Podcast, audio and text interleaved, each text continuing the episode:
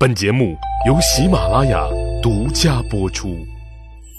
有用的陪伴，十里铺人民广播电台，您身边最贴心的温暖励志小伙伴儿。去吧历史，增长见识，密史趣谈，在下大汉。张邦昌他做过龙椅，他最痛的领悟那就是太硌屁股了啊！公元一千一百二十六年底，汴京城保卫战失败了，金军呢攻破了汴京城。本想啊甩锅给儿子的宋徽宗啊，还是没有逃过金军的魔爪。哎，他跟儿子宋钦宗啊，都成了金军的俘虏。金国的皇帝完颜吴乞买。非常的高兴啊！他可知道宋朝那是一个大金矿，只要好好开采，那财富啊将用之不尽，用之不竭。可是他也很惆怅啊。所谓啊，没有金刚钻，揽不了瓷器活。他一个马背上的民族，虽然战斗力爆棚啊，可是管理中原没有经验，因此啊，他也没有这底气。如何才能保持自己新的财富保值增值呢？于是啊，他们就决定啊，要建立一个新政权，扶持原宋朝宰相张邦昌，哎，出任他们建立的大楚国第一任皇帝。很快呢，张邦昌就收到了金国的册封任命书。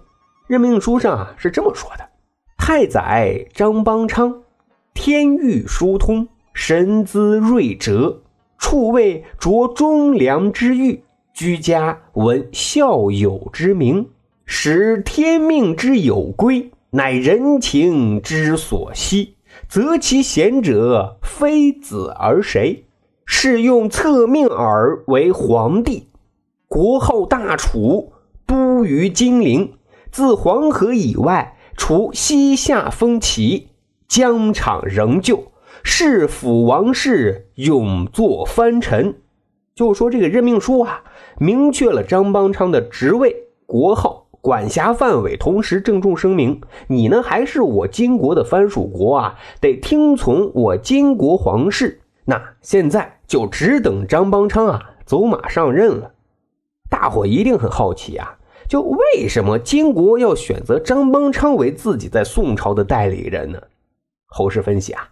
可能主要有以下几个方面的原因。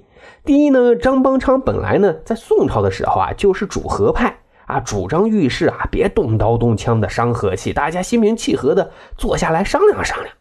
第二呢，张邦昌曾经代表宋朝政府啊去跟金国和谈交涉过，答应可以割地、可以赔款、可以纳贡，特别的亲善金国。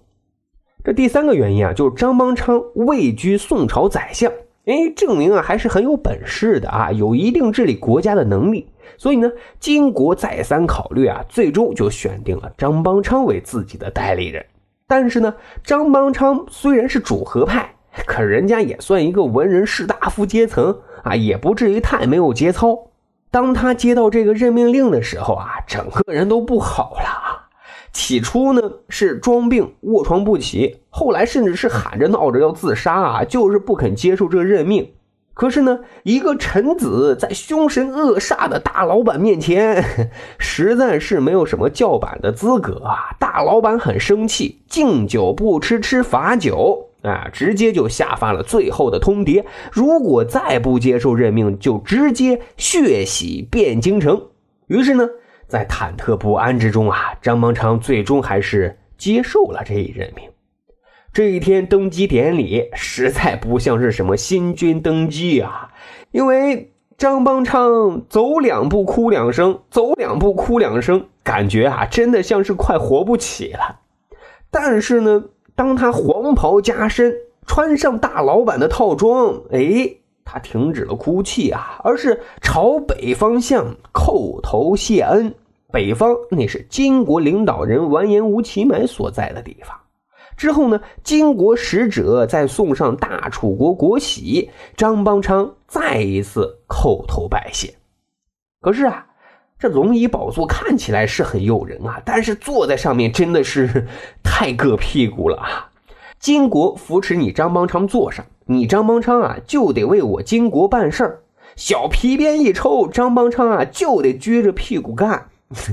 可是啊，这金国一进汴京城就扒了一层地皮，现在又让张邦昌继续压榨搜刮钱财。张邦昌啊，热锅上的蚂蚁急得团团转，却啊实在没有地方去筹集这些了。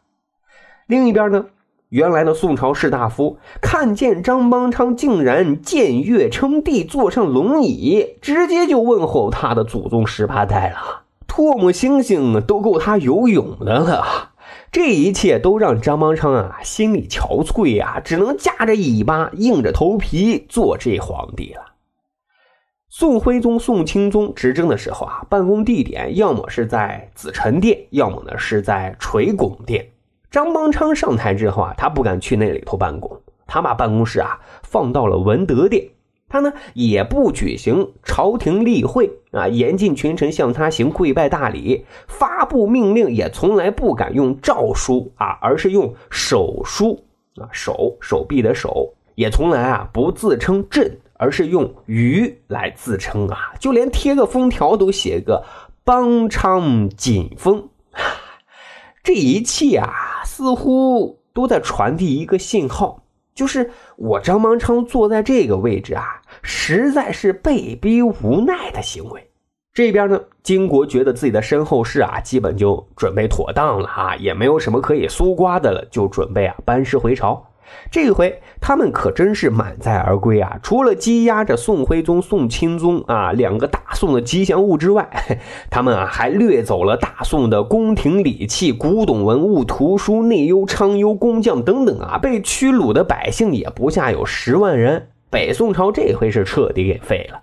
这一天啊，羁押宋徽宗的金军率先北归啊。张邦昌啊，脱下龙袍，带领着群臣啊，向已身陷金军牢笼的宋徽宗啊摇拜送行，几度是伤心欲绝，不能自己。猜测啊，此时他自己真的是百感交集呀。金军现在终于走了，可这个烂摊子让张邦昌如何收拾呢？有人就给张邦昌建议啊，说。康王赵构久居在外，是正统，是众望所归，何不拥戴他来继位呢？可又有人说啊，虽然你是被逼继位的，但实际上已经僭越。即便让位康王，康王会不计前嫌吗？你就不怕康王对你秋后算账吗？此时啊，深知龙椅宝座有多么烫屁股的张邦昌，依然决定要迎康王继位。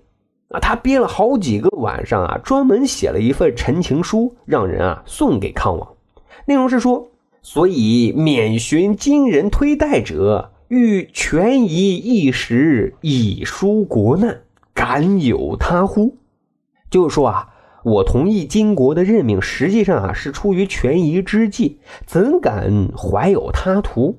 康王收到这份陈情书之后，表示理解，这让张邦昌啊深舒一口气。哎，之后他就赶紧啊派人送上大喜，自己呢也屁颠屁颠跑到康王处啊跪地痛哭请死，诉说自己的苦衷啊。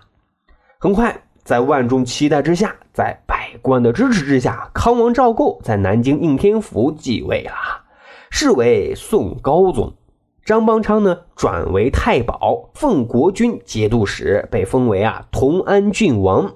但是。不久啊，就有人弹劾他卖国窃位。的确啊，在张邦昌自己看来，自己是。被逼的坐着这个龙椅的，而且啊，自己坐上这个龙椅之后，处处是。谨小慎微。可是。正统的宋朝官员啊，并不这么认为。他们认为你张邦昌啊，就是大逆不道啊，说是被逼的，你为什么不以死来表达对宋朝王室的忠心呢？但宋高宗啊，却淡淡的批示说了一句这么一句话：张邦昌见逆，理应诛杀。但考察他的本意啊，是出于威胁，特别给予宽恕，贬为州化军节度副使，安置于潭州。现在啊，有了宋高宗的最高批示，张邦昌啊不用担心自己的人头落地了，终于可以睡一个安稳觉了。可是啊，自从屁股坐过这个龙椅之后，他的倒霉事就不断，因为又有人告发他啊不检点。那原来他在做大楚国皇帝的时候啊，金国将宋徽宗的一个嫔妃啊李春燕赐给了张邦昌为皇后。张邦昌自然是不能接受这个的，但两个人很快就来了电，互有好感，但是也仅仅啊局限于好感。后来呢，宋高宗继位，张邦昌自然也不再跟李氏有联系了。但不知是怎样的机缘巧合，有一天啊，张邦昌喝大了，李氏呢竟然投怀送抱，还安排了干女儿陈氏侍陪。哎，结果这个事呢就被告发到了宋高宗的耳朵里。宋高宗一听很恼怒啊，好歹李春燕也是自己的小妈呀，于是呢就抓了李春燕。李春燕又招数帮昌罪，但是至于这数罪到底是什么罪，那可就无人可知了，史料也没有记载。反正不久，宋高宗以此赐死了张邦昌。据说啊，接到赐死命令的那一天，张邦昌啊仰天长叹，来回踱步，最终自缢身亡了。自此啊。从大楚国建立到南宋建立，张邦昌在这个硌屁股的龙椅上一共坐了三十二天。这三十二天恍如梦境般不真实，又那么血淋淋的真实。不过啊，历史如果有可能猜测啊，张邦昌这回啊，打死也不会再坐这烫屁股的龙椅了呀。好，长见识，长谈资，这就是咱今天的。密室趣谈，如果您觉得咱的节目还不错，欢迎大家使用专辑的评分功能为密室趣谈啊打打分，为大汉留留言。也欢迎大家关注十里铺人民广播电台的公众微信账号，然后回复数字一就可以添加大汉的个人微信。经过简单审核之后啊，大汉就会邀请您进入这个小分队当中，咱就可以谈天谈地聊历史段子。本期节目就是这样，感谢您的收听，下期再会。